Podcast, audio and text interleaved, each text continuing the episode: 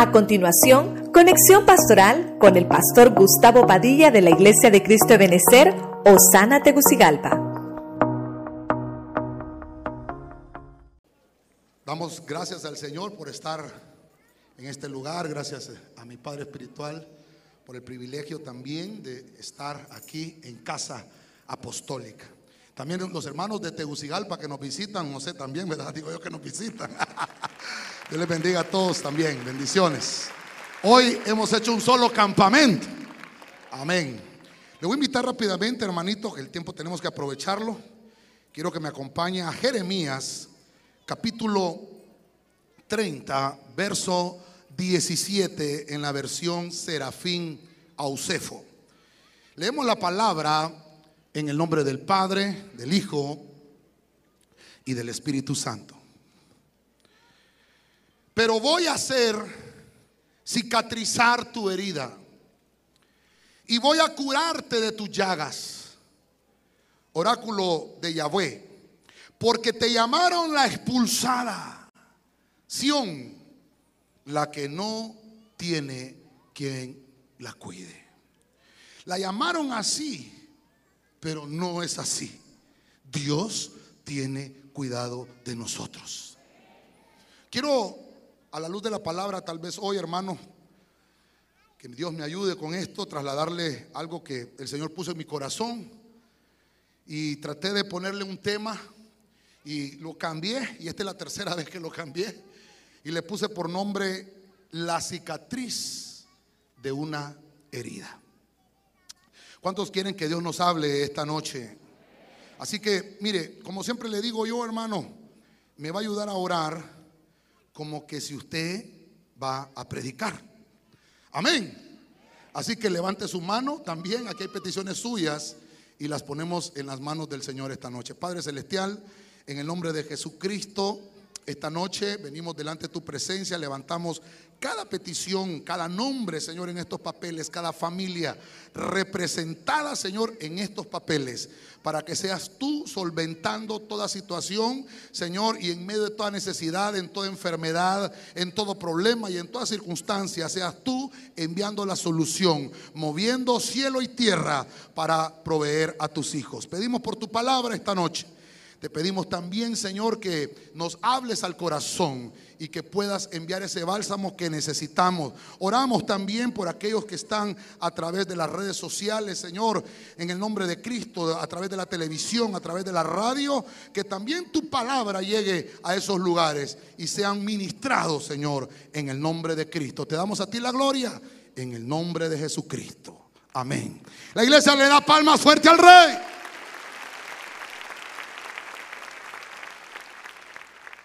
Que Dios me ayude con esto, hermano.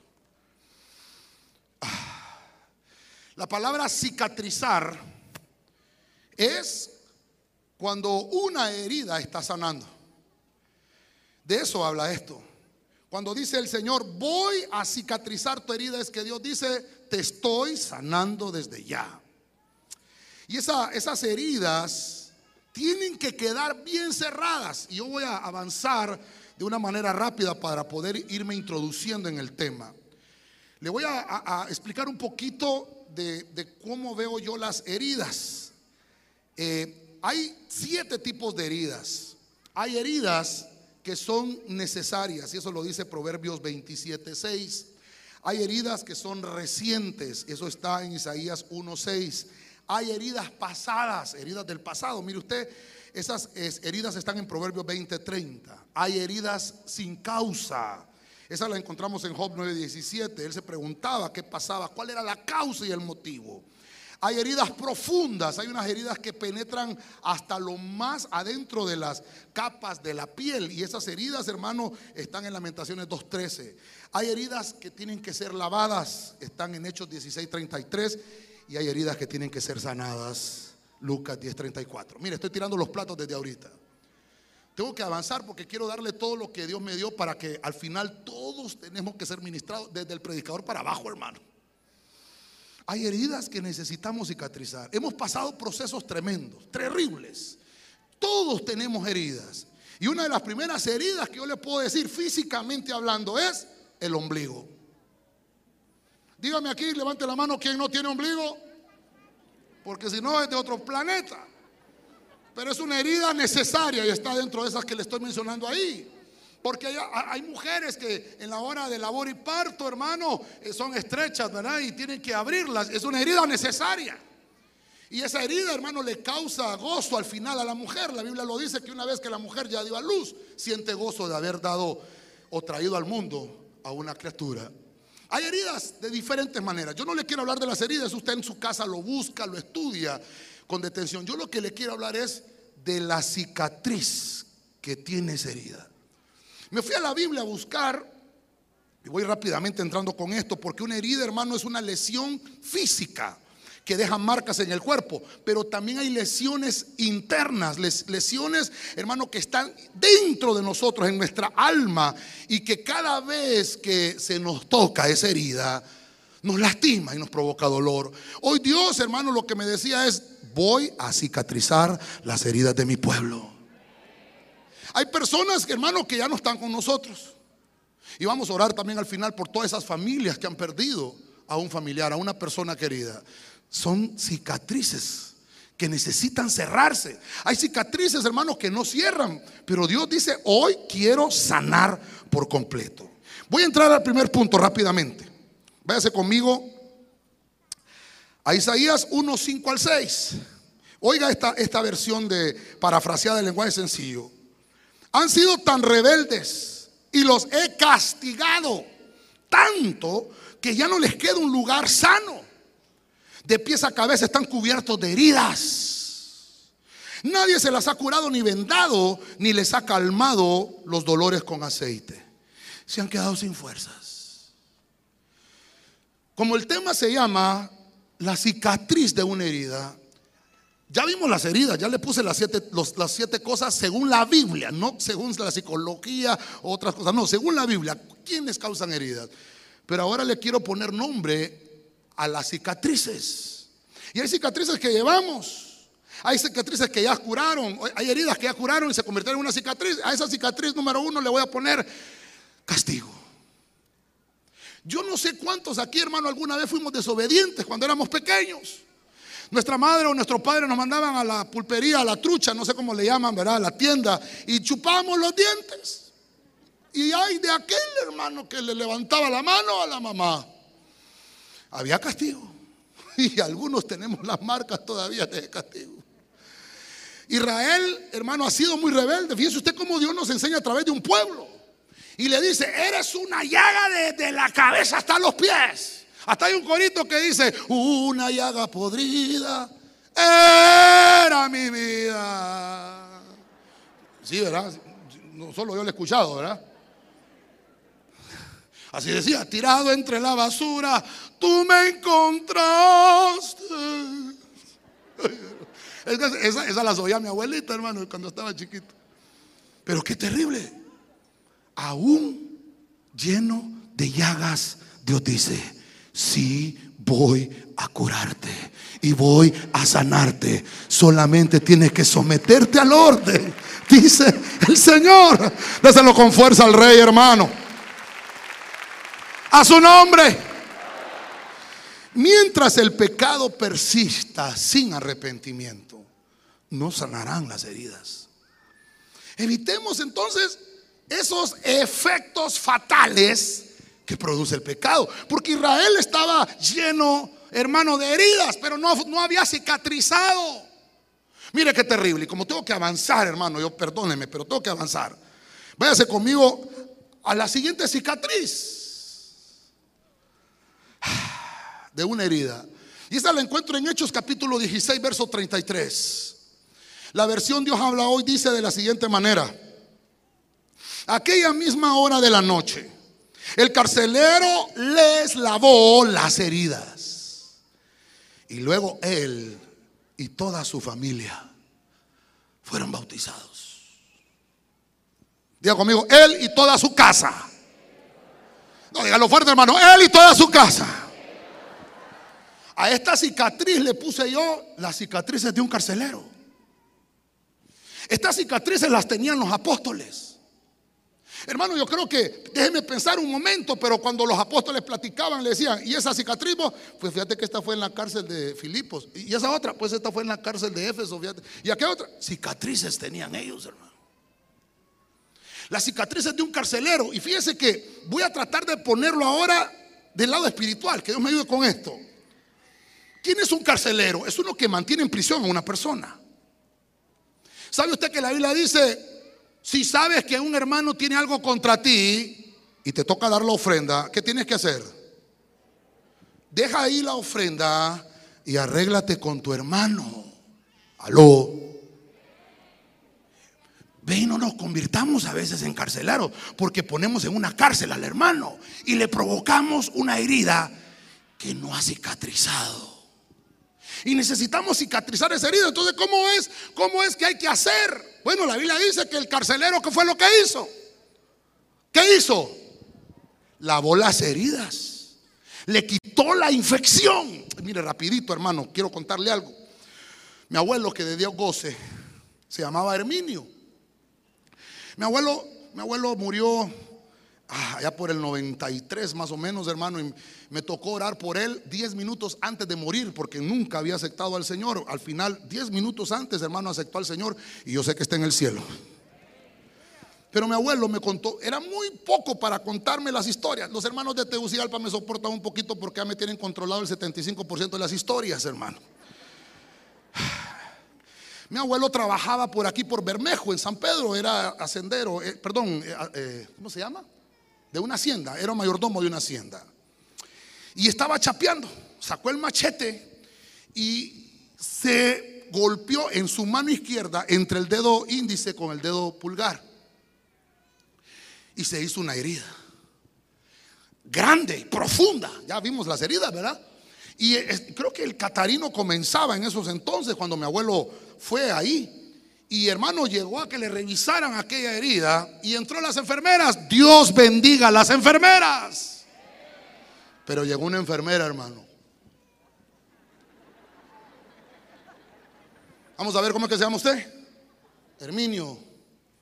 Qué barbaridad. ¿Y qué le pasó? Pues mire que un accidente. ¿Qué accidente, hombre? Usted no tiene cuidado. Enseñe. Y le agarró la mano. Agarró de esos pastes de lavar trastes verdes con jabón. Mi abuelo solo socó los dientes. Como los hombres no tienen que llorar.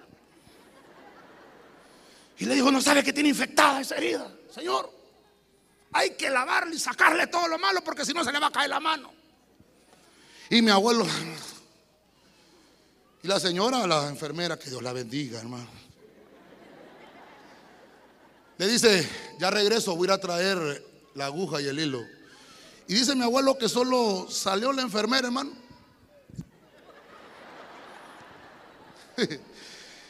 mi mamá que creo que me está escuchando. ¿Sabe? Mi abuelo tenía la mano así, fíjese que nunca se le curó la herida, hermano. Le quedó el dedo así, no podía agarrar el café, no podía agarrar nada, pobrecito, hermano. Nunca se atendió la herida. Las heridas hay que lavarlas, hermano, porque están llenas de infección. Las heridas, hermano, no se, no se cuidan a manera de que nunca sanen. No, las heridas hay que cicatrizarlas. Este carcelero se dio cuenta que había hecho algo malo. Este carcelero creo yo que hasta había latigado a los apóstoles ahí. Y cuando vio el poder de Dios que se estaba manifestando, porque Dios nunca deja a sus hijos. Aunque estén llenos de heridas, Dios nunca los deja. Vino el poder de Dios. Se cayeron las cárceles, se cayeron los candados, las cadenas. Dios los liberó y los utilizó de testimonio para que se convirtiera el carcelero y su familia. Dios te quiere usar para que sean salvadas muchas familias por tu testimonio. Hay que lavar heridas. Mientras nosotros, hermano, entendamos nuestra función como cuerpo de Cristo, vamos a poder llevar el mensaje a las personas. Si nosotros mismos provocamos heridas, tenemos que procurar inmediatamente lavarlas con arrepentimiento. Yo no sé a quién le estoy predicando hoy, hermano, pero si hay alguien que tú ofendiste, ve y dile, perdóname. Eso significa lavar heridas. Y yo te aseguro, hermano, que vas a recibir bendición de parte del cielo. Mire, tengo que avanzar porque aquí el tiempo avanza, hermano. No es como Tegucigalpa, que allá yo mando, allá yo tengo el tiempo. Aquí tengo que obedecer a mi papá, hermano. Mire, eh, Proverbios 27, 6. Acompáñeme rapidito, hermano. Otra cicatriz. Biblia de las Américas. Fieles son las heridas del enemigo. ¿Cómo dice su Biblia? Ay.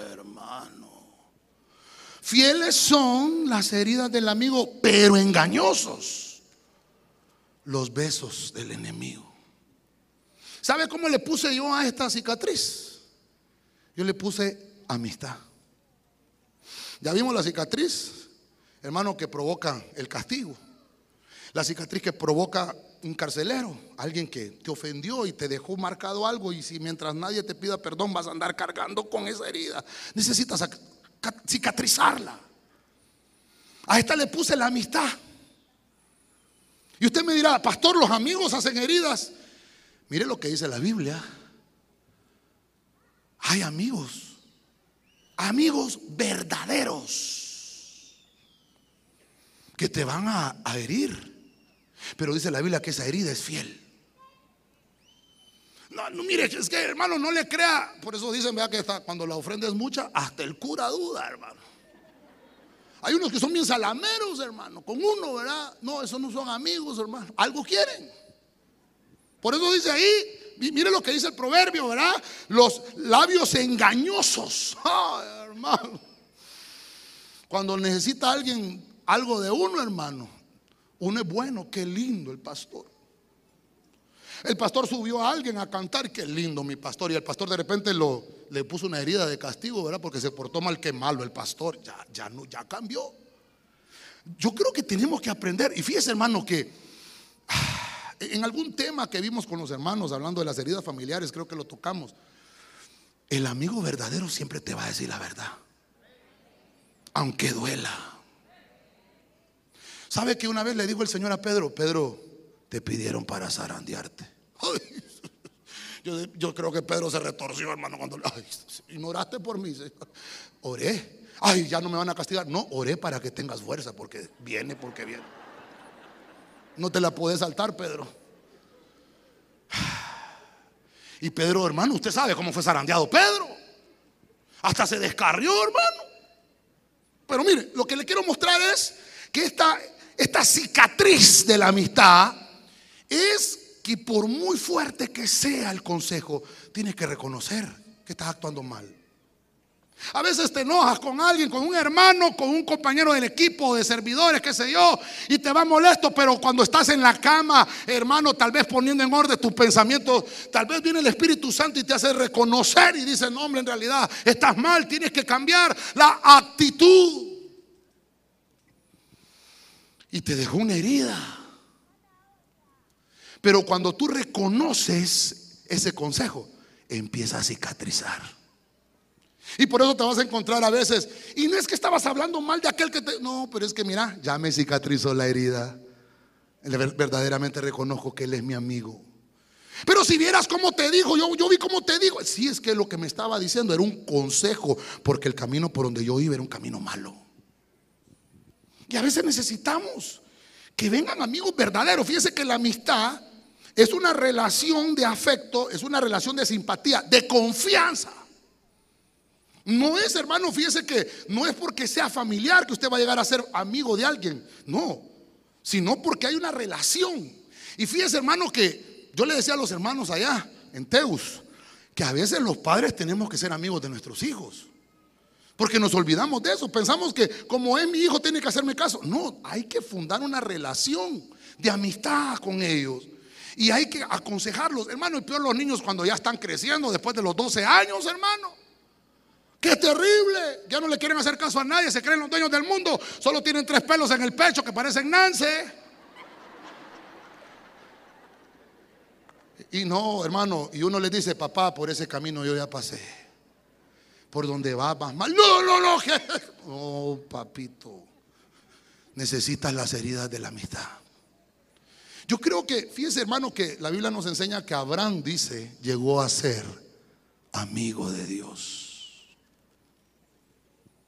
Mire qué terrible. En, en, algún pasaje en el Nuevo Testamento dice la Biblia que el Señor decía, ya no los voy a llamar mis siervos, los voy a tener que llamar ahora mis amigos. Fieles son las heridas de un amigo. Hermano, el verdadero amigo te dice, qué feo cantás vos de verdad, que, no, no podés, hombre. Y uno se molesta, fíjate, hermano. Perdóneme, hermano. Ese es amigo. El malo le dice a uno, andate, apuntate en un concurso de canto. Pero ¿a qué es lo que quieres que lo avergüencen? Engañosos son los labios del enemigo, hermano. Qué bonito te queda ese color y parece caja fuerte porque no se le sabe la combinación. Hermano, perdóneme. Y uno, y uno, hermano, perdón, uno se viste a la moda. Dice uno, ¿verdad? Porque como donde va Vicente a toda la gente, ¿verdad? Y yo miro que todo el mundo se viste así, entonces ahí me voy a vestir yo también. Porque como aquel me dijo, ese no es amigo. El amigo te va a decir, qué feo te quedas vos. Nosotros a veces por, no quedar mal con la gente, le mentimos y la mentira es pecado. Aló. Por eso se llaman cicatrices. El consejo de un verdadero amigo, por doloroso que sea, es mucho mejor que el beso de un enemigo. Yo prefiero que alguien me diga la verdad enfrente y no me den un beso, hermano, y por atrás me pongan el puñal se va a dar cuenta muy tarde después. Y la Biblia lo aconseja. Ok, avanzo, avanzo. Proverbios 20:30 en la nácar colunga. Pero voy bien con el tiempo, voy corriendo yo, Dios santo. Mire lo que dice Proverbios 20:30 en la nácar colunga. Las señales del azote son medicina contra el mal. Y sus llagas llegan a lo más íntimo del corazón. Entonces, vamos por la cuarta. La cuarta cicatriz. Le puse azotes. Y mire, hermano, perdóneme, aquí cabemos todos en el mismo saco. Nos han azotado. Mm, hermano. Levante el dedo del pie izquierdo, hermano, el chiquito. A mí, pastor.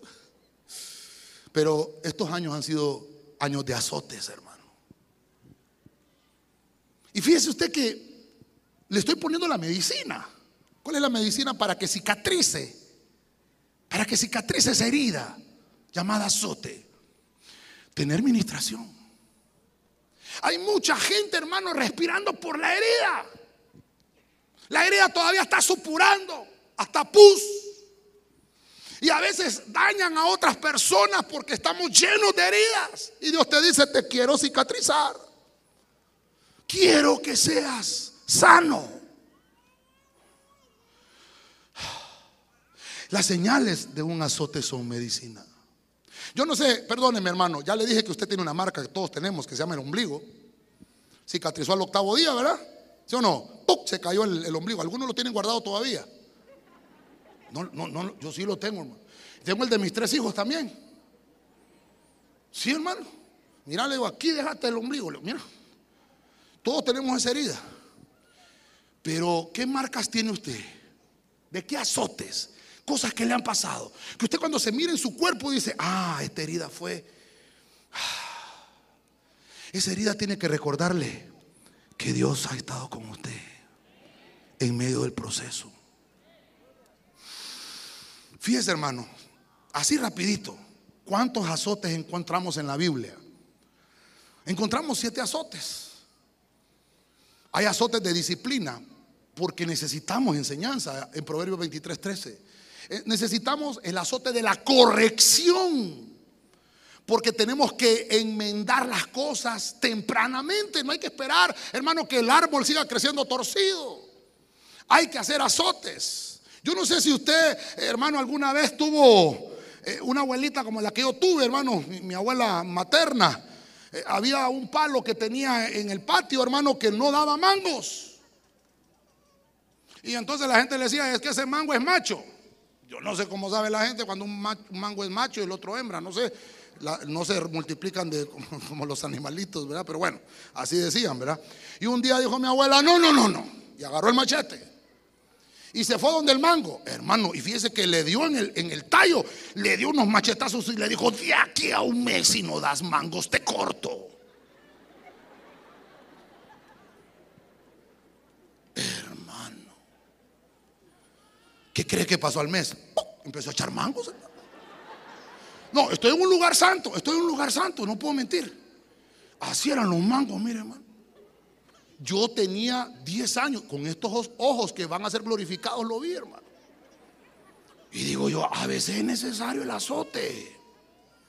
Mire, hermano, el, año pasado, usted sabe, comenzamos una pandemia, azote. Ven. Nos cayó la ETA, la IOTA y otra vez IOTA y hermano, nos cayó de todo. Pero ¿sabe qué? ¿Sabe qué? El hermano que está a la par ha sobrevivido igual que usted. Porque Dios ha estado con nosotros. Déselo fuerte al Señor, hermano.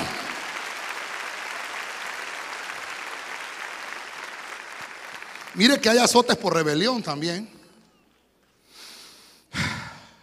Hay azotes de enfermedad. Y aquí el, versículo Marcos 5:29, aquella mujer que dice que tenía un azote por muchos años, aquella enfermedad como un azote, está el azote de la infidelidad. Aleluya, silencio en la iglesia de Cristo. Levítico 19:20. Hay azotes económicos. Hay azotes de la adversidad. La Biblia dice que la casa que ha sido fundada sobre la roca, vinieron los vientos, vinieron las tempestades y la casa no cayó. Fue azotada que a casa, pero no cayó. Y lo mismo le pasó a la casa que estaba en la arena, pero ¿qué pasó con esa? porque su fundamento era débil. Yo puedo decir hoy con certeza que todos los que estamos en esta reunión estamos fundados sobre la roca. Porque no importa el azote que mande a esta tierra, Dios te ha sostenido. Dios nos sostiene siempre con su mano de poder, con su mano de fuerza. Dios te dice, estoy contigo, cicatrizando las heridas. Dáselo con fuerza al Señor.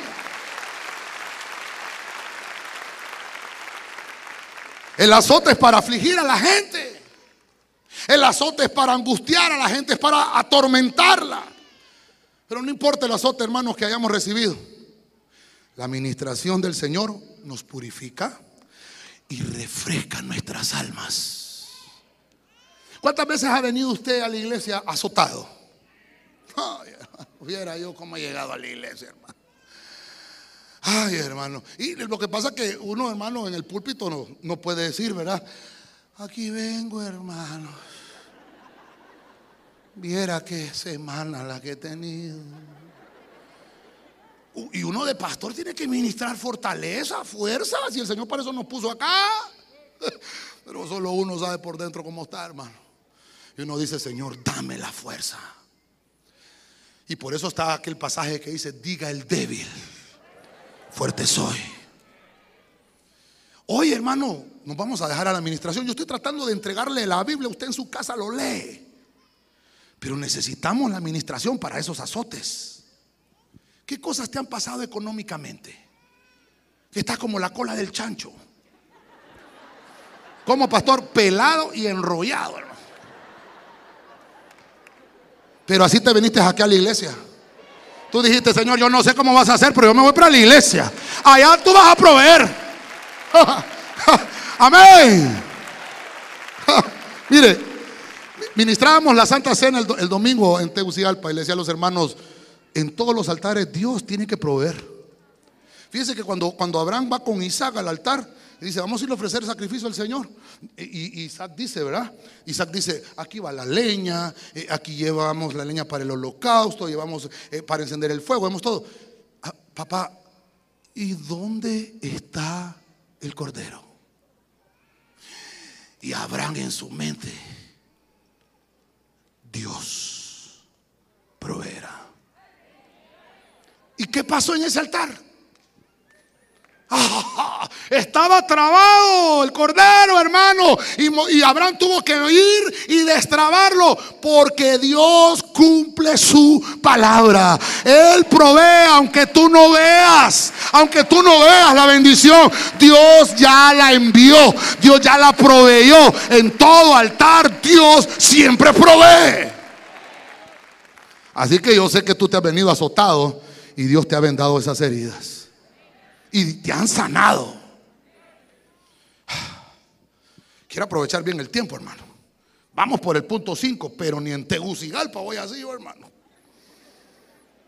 Mire, Lucas 10:34, Biblia latinoamericana. Mire esto, ah, mire esto. Se acercó, curó sus heridas con, ¿con qué las curó? Con mertiolate. ¿A, cuánto le aplicaron mertolate en una herida, hermano? Ay, ya no existe eso, hermano. Ya no existe, ¿verdad? Eh, eh, uno andaba todo embarrado de rojo uno y le decían a uno, ¿verdad que tenés una herida? Y era la mamá de uno, me agarraba el, algodón y lo exprimía hasta que sale. Y le echaba limón y hasta sale, hermano. Si no cura hoy, cura mañana. Y después le quedaban unas cicatrices todas feas a uno, hermano. Pero mire cómo dice aquí, se acercó, curó sus heridas con aceite y... Hoy hay aceite y vino aquí, hermano. Y mire lo que dice ahí. ¿Y qué pasó? Se las vendó. Después lo montó sobre el animal que traía, lo condujo a una posada y se encargó de cuidarlo. ¿De quién está hablando ahí? De un buen samaritano. Pero al final de esa historia el Señor les está contando esa historia porque le preguntaron, ¿quién es mi prójimo? Y nosotros hemos entendido, perdone, voy a poner un postulado, papá, voy a poner un postulado, papá. ¿Quién es el prójimo según lo que yo veo en esa historia? porque dijimos prójimo y el próximo, dicen, ¿verdad? Es el próximo, el que tienes a la par es el prójimo. Perdonen, vuelvo a decir postulado en lo que voy a decirle. Para mí lo que puedo ver en esa, en esa parábola, el prójimo es aquel que ayuda al que está necesitado. Si usted está prosperado y ve al hermano que está necesitado y usted le provee a ese hermano, usted se convierte en prójimo de ese hermano. Aunque sea su enemigo. Aunque sea el vecino que le barre todos los días la basura para su lado. ¿Eh? Habla, Señor. ¿Cómo sabe, pastor? Yo tengo uno, hermano, así. En la... ¿Cómo es el pastor? Vea, no se va a enojar. Ay, yo digo, Señor, manda un viento recio, que se lo lleve de regreso. Eh, ¿sabe, ¿Sabe cómo le puse yo a esta cicatriz? La agresión. Este hombre era un judío y dice que descendió de Jerusalén, de la casa de paz.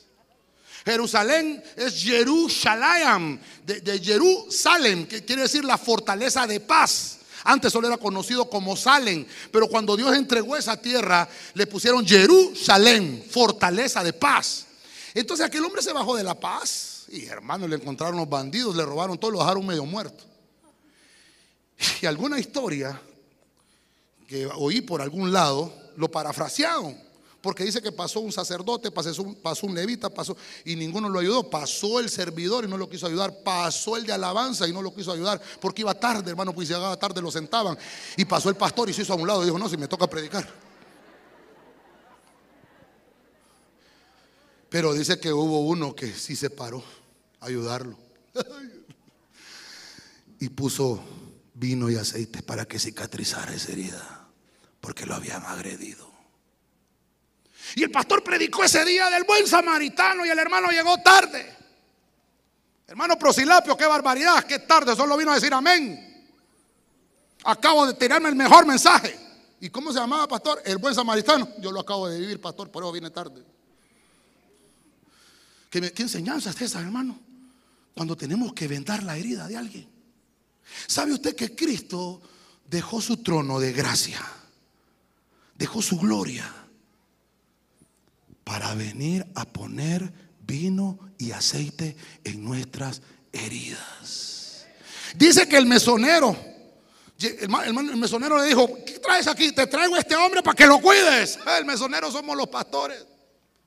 El lugar, el mesón, es la iglesia. Dios ha habilitado a la iglesia porque es el, el, lugar, es el hospital donde se tienen que recuperar esas heridas.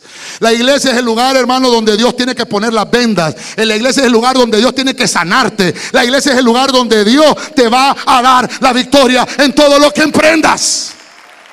¿Cuántos dicen amén a eso? Yo le digo a los hermanos de Tegus, díganme los hermanos de Tegus. Hermano, yo allá a los hermanos los fumigo en la entrada, hermano. Pasan por un túnel, yo le digo, haga, así como, como hace la mujer maravilla, a las hermanas. Y fumigados, hermano. Y a los hombres le digo yo, hágala así como, como hace Spider-Man. Siéntase superhéroe ahí, fumigadito. Y entramos todos bien bonitos, desinfectaditos, sanitizados. Y salimos santificados, hermano. Eso es lo fuerte el rey de la gloria, hermano.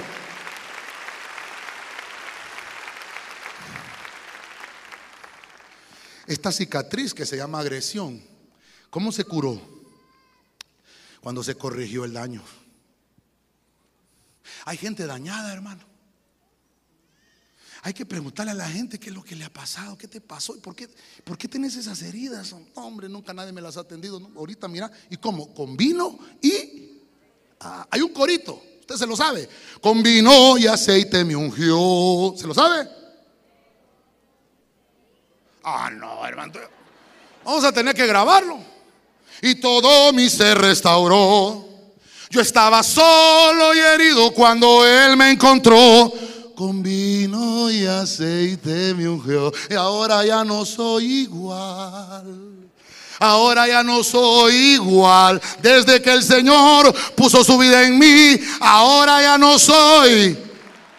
Ahora puedo yo danzar. Ahora puedo. Oh, ya cantamos. Estoy cantando, perdóneme, papá. Santo. Hay gozo en el campamento de los justos cuando la presencia del Señor desciende a curar las heridas, a cicatrizar las heridas que tenemos en el alma. Se detuvo el, buen samaritano, hermano, lo atendió, lo montó en su asno. Qué tremendo, solamente ahí tendríamos que hablar mucho, pero bueno, permítame avanzar. Permítame avanzar un poquito más. La carencia de ayuda es a menudo una de las cosas que provocan heridas. Tenemos que corregir esta carencia con amor. Fíjense que como estamos hablando de las heridas, había una niña que tenía más o menos unos 8 o 9 años. Ella se avergonzaba de su mamá. Su mamá tenía una cicatriz en su rostro. La mitad de su rostro estaba quemada. Y ella se avergonzaba de su mamá. Y un día Usted sabe, las maestras, ¿verdad? Eh, vamos a celebrarle el día a las mamás y traigan su mamá o, qué sé yo, o el día de la graduación, qué sé yo, cualquier día póngale usted.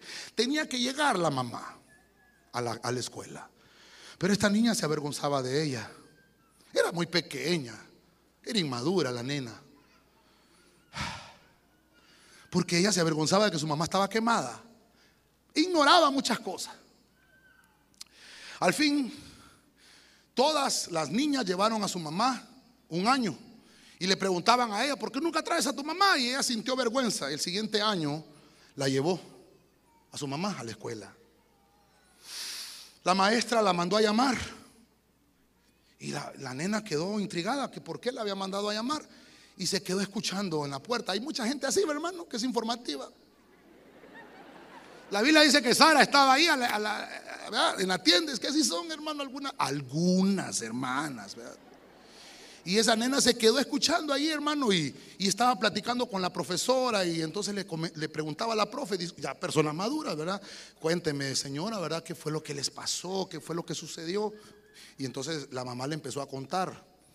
Cuando estábamos en una casa que vivíamos en tal lugar, agarró fuego hubo un cortocircuito en esa casa y agarró fuego.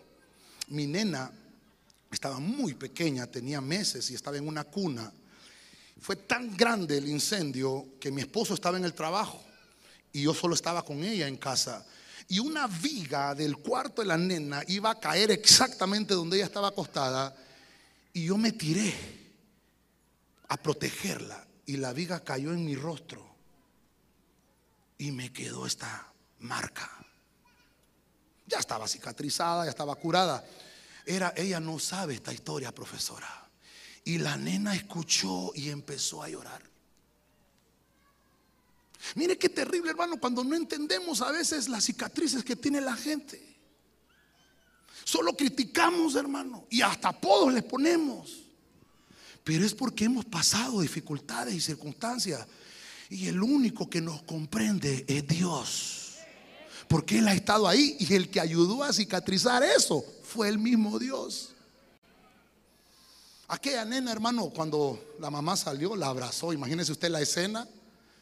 La, nena lo abrazó y oraron juntos y le dijo, mamá, perdóname, porque nunca te he valorado. Sentía vergüenza tuya, pero ahora me siento orgullosa por lo que hiciste. Voy a ir aterrizando con esto. Creo que me ayuden con el piano, por favor. En el Salmo 147, 2, la traducción Nuevo Mundo. Mire lo que dice. Jehová está edificando a Jerusalén. Oiga esto. A los dispersos de Israel reúne. Está sanando a los quebrados, a los quebrantados de corazón. Y está vendando sus partes doloridas.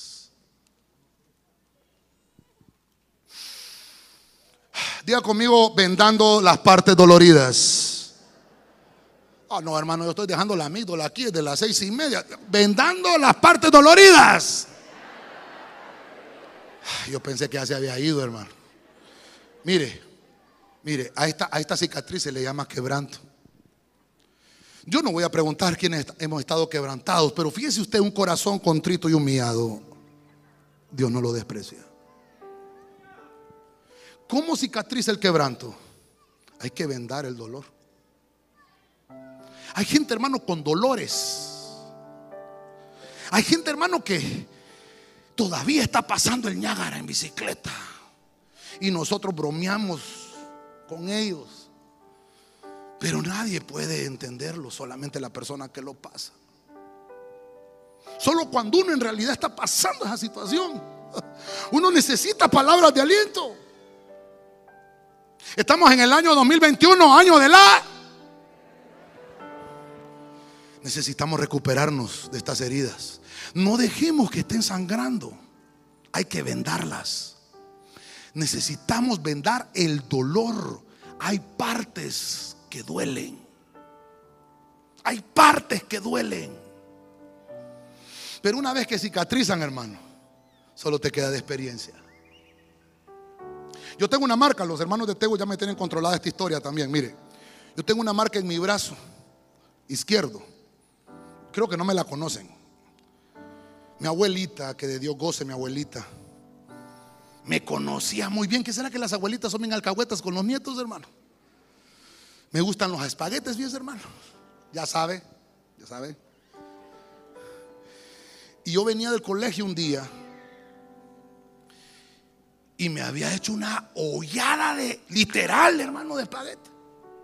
Rico, hermano. Mire, no estamos en ayuno, ¿verdad? puedo decirlo, ¿verdad? Espaguetes con carne molida. Como me los hace la pastora. con hot dog picadito. Ah, eh, eh, ¿Cómo se llaman las hermanas que le echan ahí? Bueno, es que aquí le echan de todo, hermano, para que agarre sabor, ¿verdad? Y uno dice, ¿qué le echo? Ingrediente secreto. Hermano, y me pone un plato, mi abuela, hermano. Y hermano, y mi abuela me miró que soy un poquito agradecido. ¿ah? ¿Quieres, ¿Quiere más mi nietecito? abuela, qué lindo. Sí, abuelita. Y mi abuela agarró la olla, hermano, tan linda mi abuela. Le voy a echar este bárbaro hasta que le salga por los oídos. Pero en lo que ella venía, hermano, yo de arrebatada, abuela, yo Y me puso la olla aquí, hermano. ¿Qué cree que pasó, hermano? olía carne asada, hermano. Dolió. Pero así me comí el plato. Y cada vez que me veo esa marca, Me acuerdo de mi abuela. Me decían, échese crema de cacao para que cicatrice. Déjela que cicatrice solita.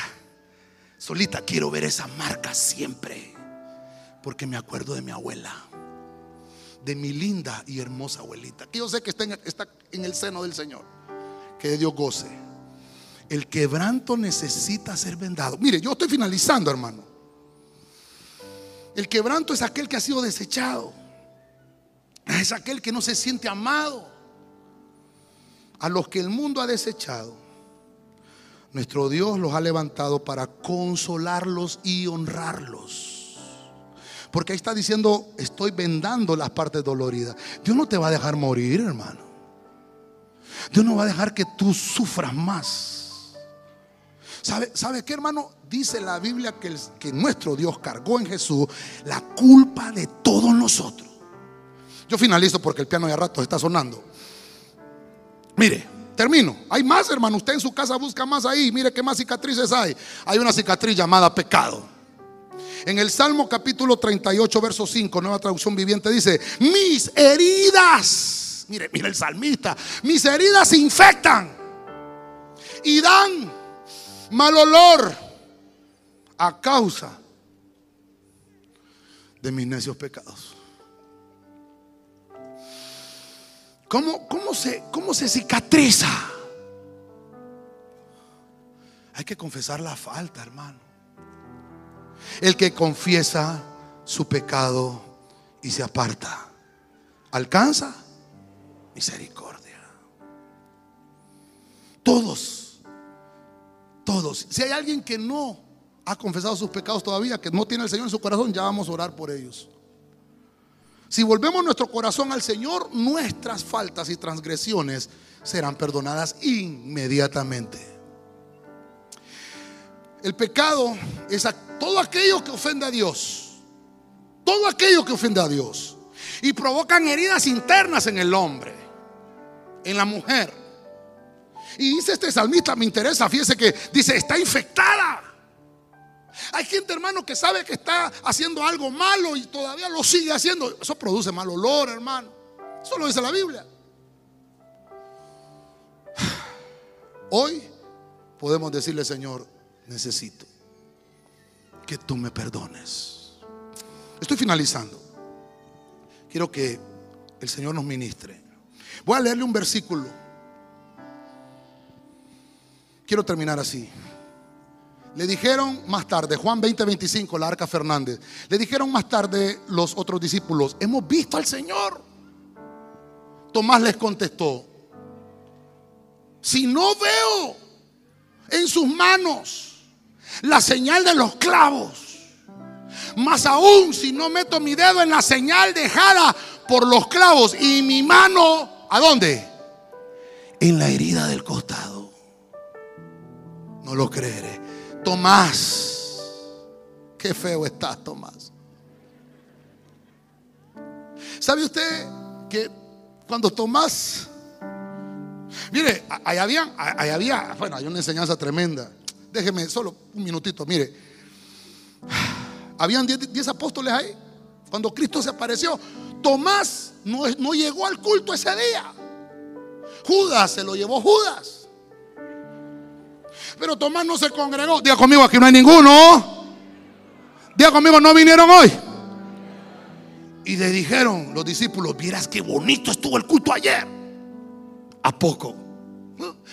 Se nos apareció el Señor. Ah, como no fui, ¿verdad? Me está echando pica. Es que es cierto. Yo tengo que ver las heridas, tengo que ver las cicatrices del Señor. ¿Y sabe usted que por esa expresión de Tomás, usted que no ha visto y ha creído es bienaventurado. Entonces Cristo tiene cicatrices en su cuerpo. No le causan vergüenza. Se enorgullece.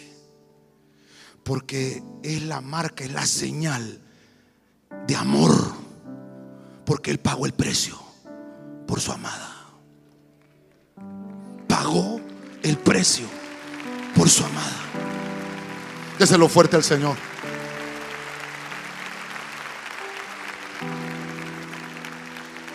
Permítame hacer un resumen rapidito. La cicatriz de una herida. Vimos el castigo. Oh, hermano, siento una presencia del Señor aquí. El castigo deja heridas, pero hay que cicatrizarlas. ¿Cómo? Sometiéndonos al orden. Número dos, hay carceleros que castigan y provocan heridas que, hermanos, se infectan. Hay que quitar esas infecciones. Si fuiste tú el que provocaste, hermano, el mal sobre alguien, hermano, hagamos esto que nos dice la Biblia. Quitemos la infección y vamos a alcanzar salvación para nosotros y nuestra familia. Mire, la amistad, ay, qué benditos amigos esos, ¿verdad? La amistad provoca heridas que tienen que cicatrizar cuando uno reconoce el consejo que le dieron. Número cuatro, los azotes. ¿Cuántos azotes nos han llegado? Pero con todo y esto Dios nos ha levantado. Cuando nosotros nos damos a la administración, estos azotes cicatrizan. La agresión provoca cicatrices. Pero Dios dice que el buen samaritano con vino y aceite vendó las heridas. Hay que corregir el daño de la agresión para que cicatrice. El quebranto es otra cicatriz, hermano. Para que cicatrice hay que vendarlo. No solamente de limpiar o de lavar. Mire que el quebranto hay que ponerle una venda. Hay que cubrirlo. Hay gente que hay que extenderle cobertura. Hay gente que ha sido despreciada, que han estado en, otros, en otras iglesias o ministerios, hermano, y a veces les han dicho en otro lugar, nunca vas a predicar, nunca vas a hacer esto, no puedes servir, es un mal hijo, nunca vas a obtener perdón. Hasta ha habido maldiciones. Pero Dios dice que toda maldición fue anulada en la cruz del Calvario. Colosenses 2.14 que dice que Él anuló el acta de los decretos que había contra nosotros. La clavó en la cruz. Así que el quebranto, Dios lo quita, sanándolo y cicatriza con vendas. El pecado, sencillo hermano, pecado, cicatriza, confesando la falta.